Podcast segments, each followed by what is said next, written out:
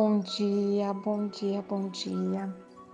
Tava ouvindo música, né? Que quem me conhece sabe tanto que eu gosto de música. E aí vi aquele poema. O amor tem feito coisas que até mesmo Deus, Deus duvida. Já curou desenganados, já fechou tantas feridas.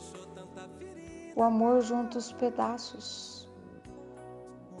quando o coração se quebra, mesmo que seja de aço, mesmo que seja de pedra, fica tão cicatrizado que ninguém diz que é colado. E para mim, cantando daquele jeito, né? Me levou lá pro, direto para o túnel do tempo.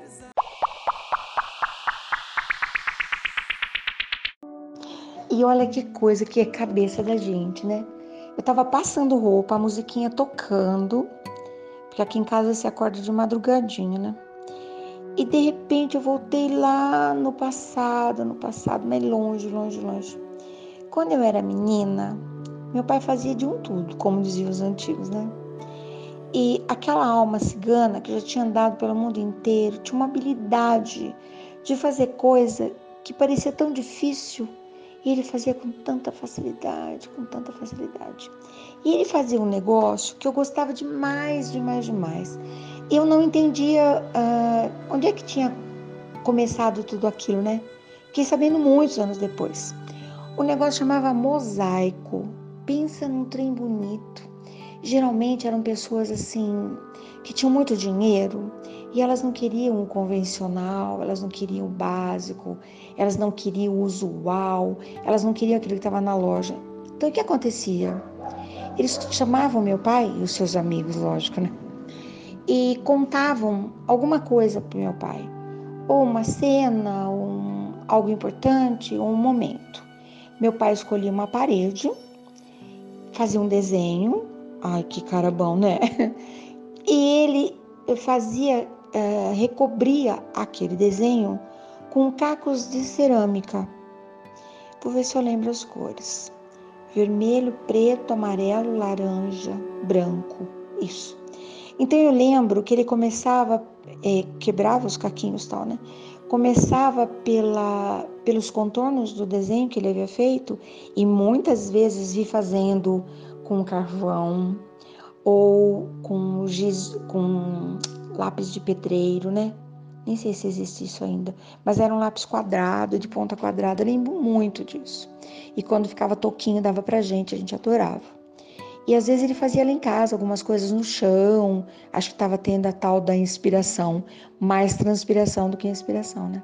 E quando a obra ficava pronta, geralmente ele levava os filhos para ver, porque ele tinha uma alegria naquele trabalho. Era um artista, né? E ao final do trabalho, ele passava um verniz que ele fazia de uma resina de árvore, um negócio fedido que era um horror. Então nós íamos para o meio do mato, ele encontrava essa árvore, né? Lindas, geralmente grandes. Às vezes eu estou na estrada e vejo aquela árvore. Ai, que saudade, meu Deus porque era um negócio que a gente não entendia muito, mas era majestoso, né?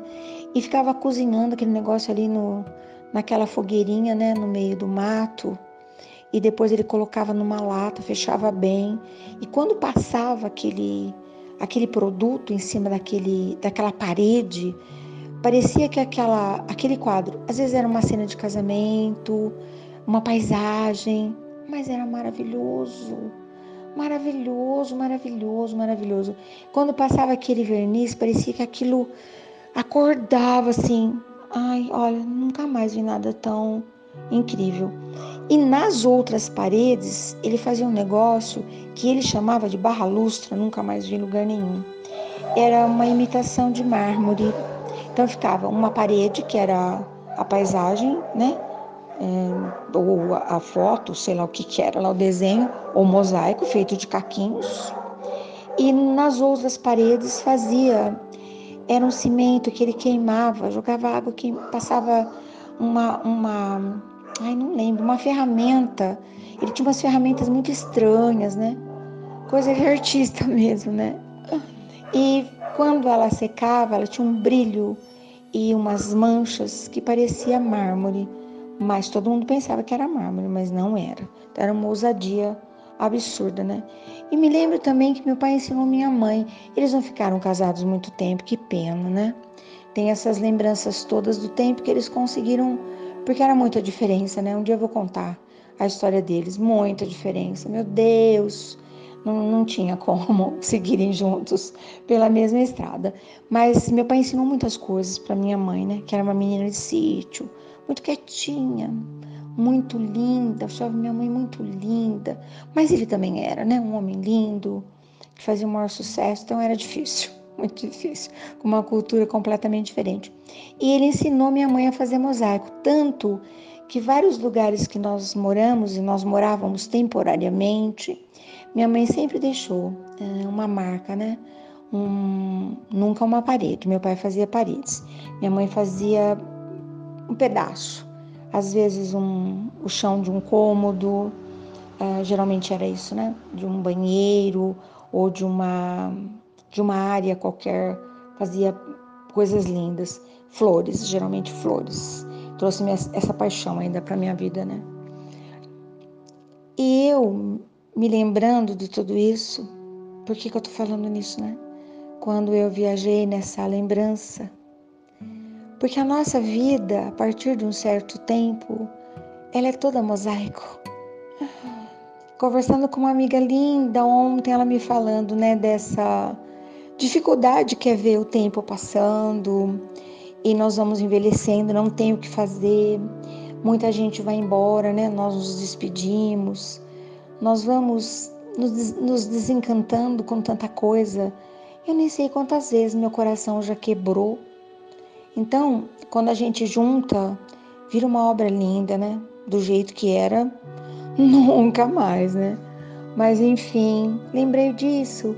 Lembrei de uma amiga me falando também que tem uma cultura, ela é, é artesã, que tem uma cultura, que nós temos culturas diferentes né, em cada lugar que quando um ocidental quebra alguma coisa, na maioria das vezes, principalmente agora, né, ele joga fora, não quer mais aquele negócio.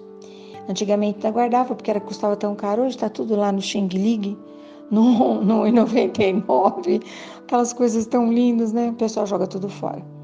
Mas a cultura oriental cola e faz com um pincel, custa carésimo o desenho de toda a marca da quebradura em ouro. Pasmem.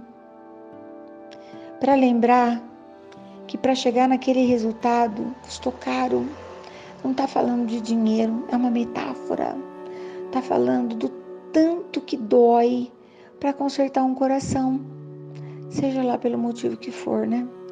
Desamor, desalento, desencanto, decepção, desilusão, expectativa, quem que já não passou, né? De repente você tá lá aquele coração lindo na bandeja, assim, de repente um tupicão e tá lá o coitadinho do coração quebrado em zilhões de pedaços. Tem que colar e passar mesmo um pincelzinho de ouro para falar, ó, eu me lembro muito bem que esse coração um dia se quebrou. Mas que bom, ele está consertado. Que coisa linda, que preciosidade, né?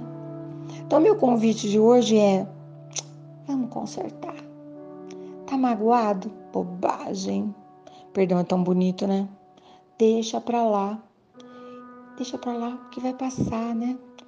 E de repente a gente olha naquela parede mais bonita do nosso palácio emocional. Ninguém nem sabe por que, que tem aquela paisagem cintilante. Se alguém pergunta, você fala: é meu mosaico. Intraduzível. Não vamos nem falar, né? O que quer dizer aquilo, não. Deixa pra lá, né?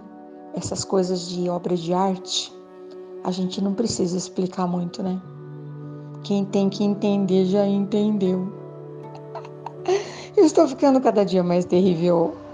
Cada vez que eu supero um desafio, eu fico muito poderosa. Superei vários esses dias, hein? Mas tô valente aqui. Botei mais um, uma fileirinha de mosaico, de caquinho. Ai, que coisa chiquérrima. Amanhã eu volto.